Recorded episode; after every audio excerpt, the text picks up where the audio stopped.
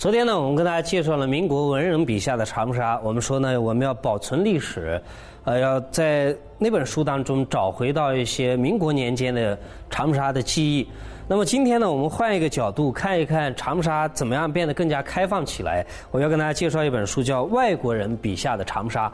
啊，这个说的是1898年到1942年间，啊，有一些外国人在长沙生活的一些片段、一些记忆。1898到1942年，当然发生了太多的大事情了。那在这个阶段呢，也是长沙慢慢的呃学着跟外面的人打交道的一个过程。我们知道，长沙是在1904年，也就是日俄战争那一年呢开埠，所以到今天呢，正好是一百一十周年。这个书里头，呃，也收录了长沙人民。他对于当年的外国人进入长沙的这个心理的状态，但是这些外国人呢，到了长沙之后，他们对于长沙的观察，说长沙得名气之先，这个地方啊是全中国最有朝气的一个地方。有一个学者啊，他做了一个考察报告，呃，这个学者是威廉·爱多加·盖洛，他有一个考察报告，里头有这样的话。长沙看起来是中国最好的城市之一，这儿没有常见的窄胡同里面气味扑鼻、灯光暗淡的景象，房屋漂漂亮亮、井然有序，居民机警健康、精神抖擞，从苦力到哲学家，各个阶层都自尊自爱。只要不染不染上鸦片和威士忌的外国恶习，长沙人民将是大清帝国的一支中坚力量。你看，呃，这是一九一一年。他们已经注意到长沙是非常富有生气、富有生机这么样的一个地方，所以很多人愿意到长沙来。比如说，其中有一个日本的作家叫做石川好，他格外谈到啊，从经济上、政治上，或者从日本的民族研究上来讲，湖南绝非等闲之地。况日本之文明来自湖南文明处甚多，湘山湘水，宛如家国相园。其地虽以卑湿为人所知，然对习惯于祖国多湿气候之同胞而言，恐无任何障碍。有识之士，切莫将眼光停在大江之上，请直往长沙一观。他也谈到，日本有一个作家芥川龙之介到了长沙来，哎，他参访一些学校，但是最遗憾的是，芥川龙之介错过了，呃，第一师范，因为什么呢？他说：“假设他到第一师范去的话，他可以跟毛泽东碰面。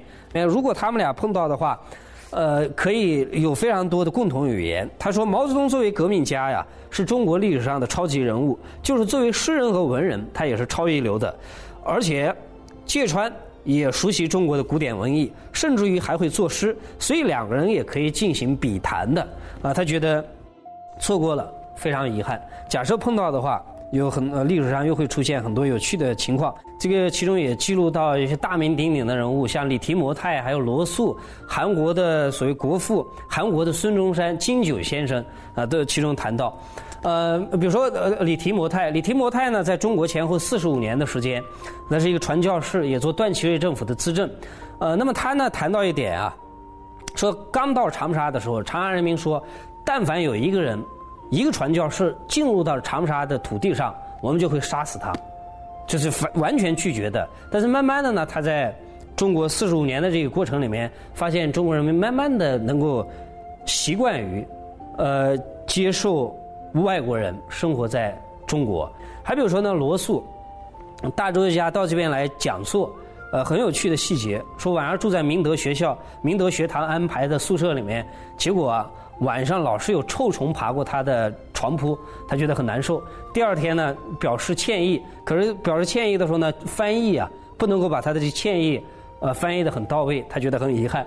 啊，还比如说刚刚我们谈到的韩国的国父金九先生，呃，直到今天呢，金九还有故居在长沙。据说韩国人到中国来旅游，到了长沙的话，他们一定要到这边去祭拜的。呃，韩国人呢很很喜欢到张家界去旅游，但他先要到长沙站一站，去看一下金九先生。所以我们在这个书里面也可以看到，普通的长沙市民在呃西方人一八九八年到一八呃一九四二年这个阶段里面，到了长沙之后，我们心理上的一个转变的过程。那么我们看了这个之后，其实可以给今天啊，我们提供一些经验的。那么今天呢，我们提出来说。六个走在前列，再加上呢，沪昆高铁跟京广高铁在这边汇通，呃，所以变成南方的高铁的一个枢纽城市。啊，再加上地铁的渐次开通，长沙这座城市越来越开放，也越来越洋气。呃，我们身处其中，当然也非常自豪。就是今天我们当然应该以更加开放的一个心态来面对外面来的人事物。其实湖南人在这个方面是有天生的敏感的，比如说在文化产业、电视行业、出版产业，呃，我们对外界的信息是把握非常的精准而且敏感的。我们当然也做得很好。呃呃，湖南人在这个方面也是引以为傲的。比如清朝的时候，王凯运就写一首对联，我们提起来很自豪。呃，王凯运讲：“吾道南来，自是连溪一脉；大江东去，无非湘水余波。”你看，多么有气势，气势非常豪迈。呃，我们把湖南精神也概括为八个字：心忧天下，敢为人先。你看，也是大气磅礴，这是湖南人的典型的特色。当年杨度讲。若到中华国国王，除非湖南人尽死。所以在这个方面呢，湖南人是非常自信的。湖南人也的确有血性、有操守，而且有这种品格。但是与此同时啊，在我们自信的背后，我们对有些事情反倒缺乏深入细致的研究。我们其实是一知半解的。我们讲起来好像头头是道，但是讲完了之后，它其实内在的联系、内在的逻辑是有限考虑的。于是从这个角度来讲。我们还嗯，必须向细致的外国人学习，尤其在呃开埠一百一十周年之后啊，我们应该敞开了怀抱来拥抱世界，来拥抱来自四面八方的到了长沙来的人民。我们应该踏着先辈的足迹，让我们这个城市变得更加的开放。